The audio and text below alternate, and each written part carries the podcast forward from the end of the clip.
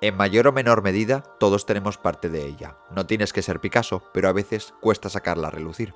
A veces es más fácil ocultar la creatividad. Bienvenidos al nuevo episodio de Al Espejo, un podcast que en muy poquito tiempo le da voz a la nueva generación.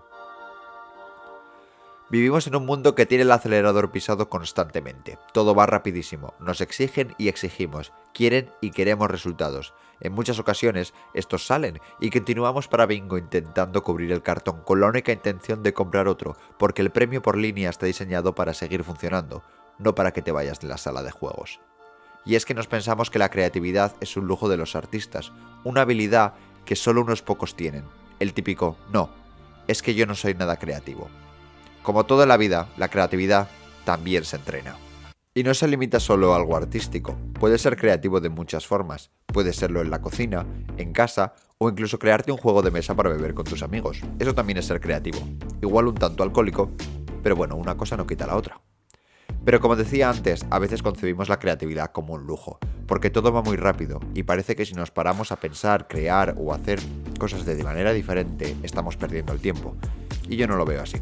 Creo que debemos encontrar una balanza que nos permita parar y crear a nuestra medida. No soy ningún adivino y no puedo hablar por ti, por eso voy a hacerlo por mí. Cuando empecé a trabajar hace unos meses me había envuelto en algo nuevo. Empiezas a organizar tu vida de manera diferente.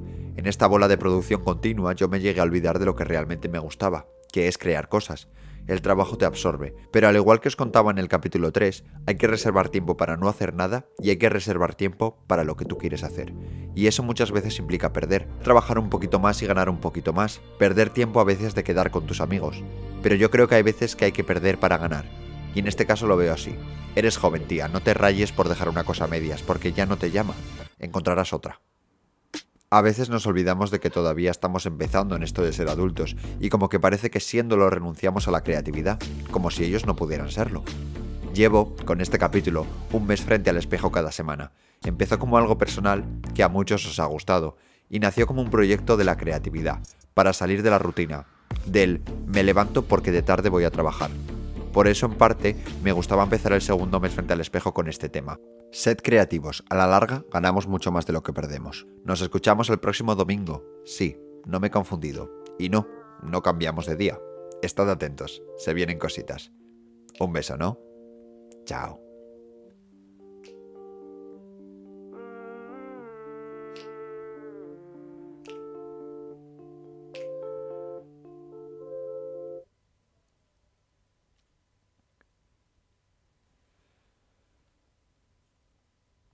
Ver, para los que estéis aquí, os voy a contar un spoiler.